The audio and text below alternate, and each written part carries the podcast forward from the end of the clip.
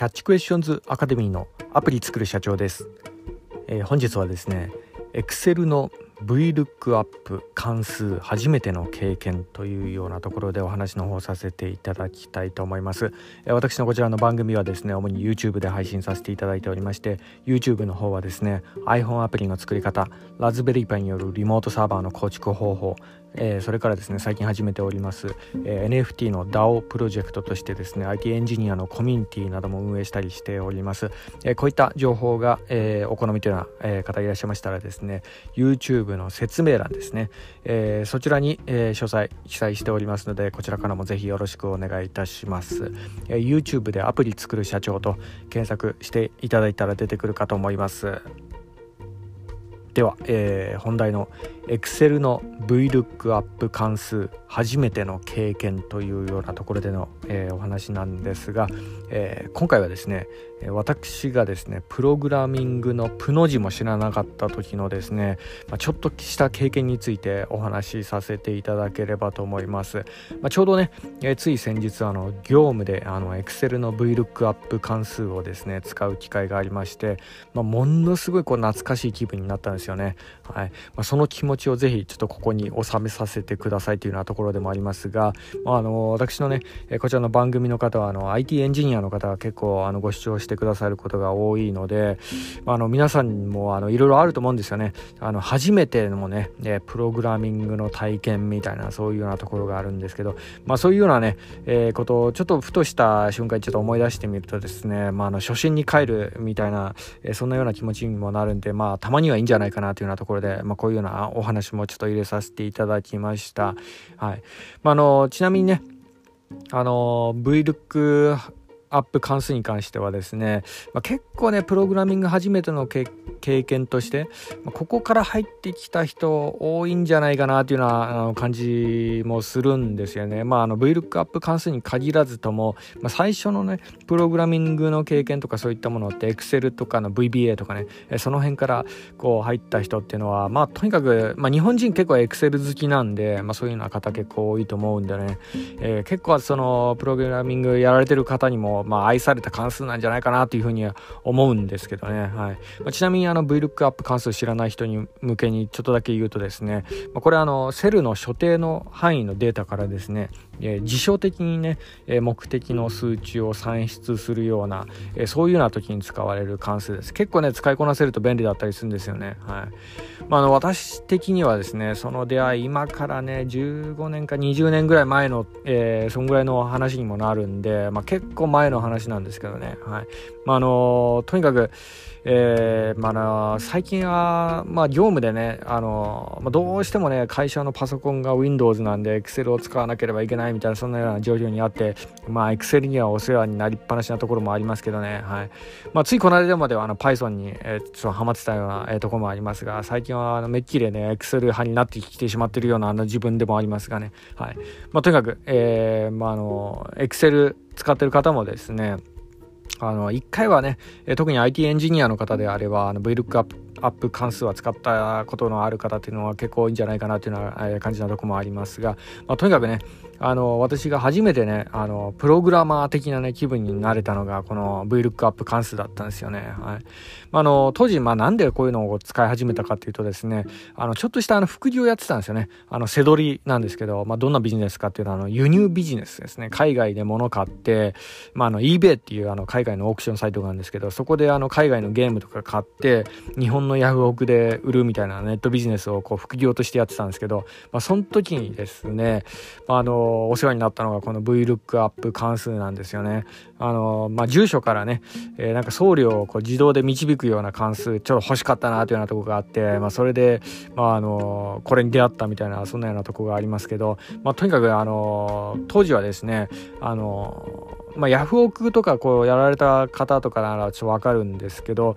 あの今でこそあるこの匿名配送とかね、えーまあ、の住所とかそういったものがこう自動今ね自動入力されて、まあ、なんかねあの落札者の方となんか、えー、無駄にこうコミュニケーション交わしたりするなんていうのは、まあ、今もうヤフオクとかそんなのは必要なくなってしまってるんで、まあ、この恩恵はちょっとわからないかもしれないですけど昔のヤフオクは結構めんどくさかったんですよね。えー、落札1点ごとにですね落札者からですね住所を聞いてそれを封筒に、えー、その住所で、ね、手書きで書くんですよ。これがめんどくさいんですよねこれ。はい。めっちゃくちゃめんどくさくて。でまあね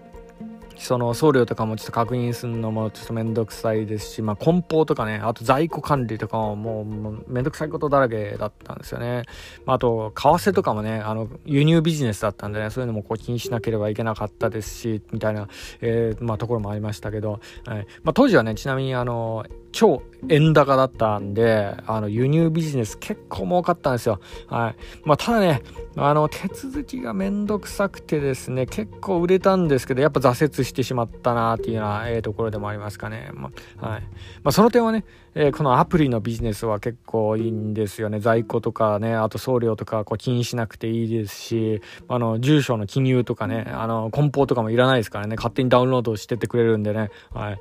まあ、の、ちょっとあの、話それてしまったとこもありますが、まあそうなんですよ。あの、背取りでね、えー、とにかくあの、VLOOKUP 関数にこう出会ったみたいな、そんなようなところがありまして、まあ当時はね、いかにしてね、楽にこう、業務回すかを、えー、いろいろ試行錯誤していて、まあそれでこう、プログラミングにこう出会ったみたいな、そんなようなあの感じのところありますかね。はい。まあ、あの、大体そんなような感じですよね。あの、業務をこう、いかにこう楽にしようかなってこう考えるとですね、行き着くのはプログラミングなんですよね。はい。まあ、あの、そういうようなあのところから入ってもまあいいんじゃないかなとは思うんですけどね。はい。学校でね、プログラミングとか、あの、あんまこう教えてくれないようなとこがあるんでね。はい。まあ、とにかくねそんなような感じであの出会ったのがあの VLOOKUP 関数だったというようなところですね、まあ、ちなみにあの当時はですねやっぱ Windows 派だったんですよ私ね。あ今はあの Mac 派なんですけど、はい。まあ、プライベートに使用してるのはね MacPC ですね、はい。まあ、もちろんあの当時までね iBook っていう Apple のね昔のタイプのパソコンとかも持ってたんですけどね。あれは、まあ、iTunes ってや iTunes とね iPod の音楽同期専用に使ってたんで、はい。すいません。ちょっとまたレトロな話で、ちょっと話それてしまったところもありますけど、まあ、とにかくね、この、えー、VLOOKUP 関数ね、これ、初めて使った時は、すごいびっくりしましたね、これ。はい。まあ、これが、まあ、まあ、私の初めてのプログラミング的な体験だったのかなって、今思い起こしてみると、そんなような感じなとこもありますが、はい。で、まあ、とにかくね、当時はね、関数とかね、引数とか、ましてあの辞書型とかね、そういうような概念も、えないような状態で、まあ、なんかね、えー、言われるがままにね、Excel のセルに関数を打ち込んで、で、それであの、勝手になんかね、あの、所定のエリアから数字を検索して結果導き出してくれるみたいなことをしてくれた。で、それをこう目の当たりにした時、もう、ものすごいびっくりしましたね。これ目から鱗みたいな、そんなような感じだったんですけど、なんでこれがね、こんな数字が算出されるのかがですね、本当もこう、摩訶不思議で、まるで魔法を見てるかのような、そんなような気持ちだったところもありました。はい。まあ、それが私のあの、プログラミングの、もう、力をこう、知った初めての体験だったのかなっていうようなところですかね。はいまあ、当時はねそれでねいろいろ VLOOKUP をこう使っていろいろ実験してで使えるようになるにはですね本当もこう丸1日費やしたかなぐらいの、えそんなような、あの、まあ、思い出もありますが、ね、まあ、それがねねつい先日業務で VLOOKUP、まあ、十数年ぶりぐらいに使いましたかね。はい、であそれそうやこれ VLOOKUP 使えるかなっつってつい先日ちょっとあの久々に作っあの使ってみたんですけどそれが今だったらね、はい、ちょっとググってねでものの3分ぐらいでこう使いこなせるようになったんですよ。はい、でやっぱねまあ、ここでちょっと感じたのが、やっぱなんやかんや言ってね、あの、プログラミングのベースの知識っていうのはやっぱ大事だなというふうにこう感じましたかね。まあ、特にね、やっぱ大事かなってこう感じたのは、あの、引数とかね、えー、辞書型の概念、えー、これを知ってるか知らないかどうかでね、VLOOKUP をこうね、理解するのにはこう全然こう違ってくるなというふうにこう感じたようなとこがありましたかね。はい。まあ、結構あの、ボリュームのあるあのサイトだったんですけど、VLOOKUP っつってあの、Google 検索していくと結構いいサイト今転がってるんでねそこで上位表示されてるページからちょっと参考にさせてもらったんですけどまあ本当はあのちょちょってこうつまんで読んでそれでパパッとこう使えるようになったんでやっぱあのプログラミングのね知識は最低限ね、えー、今の日本人にとっては必要なんじゃないかなってねあの英語とかもそ、えーこまあ、あの国語に匹敵するぐらいの必須な知識なんじゃないかなというふうにこうまあ思いますかね。はい、まあ、ぜひねこの番組聞いてる方あの学生の方とかねもしいたらですねプログラミングイングはね最低限の教養としてね身につけておいて損ないんじゃないかなというようなところもありますんでね参考までによろしくお願いいたしますというようなところです、えー、では本日は以上になります。では最後にいつもと同じ言葉で締めさせていただきたいと思います。IT エンジニアに栄光あれ。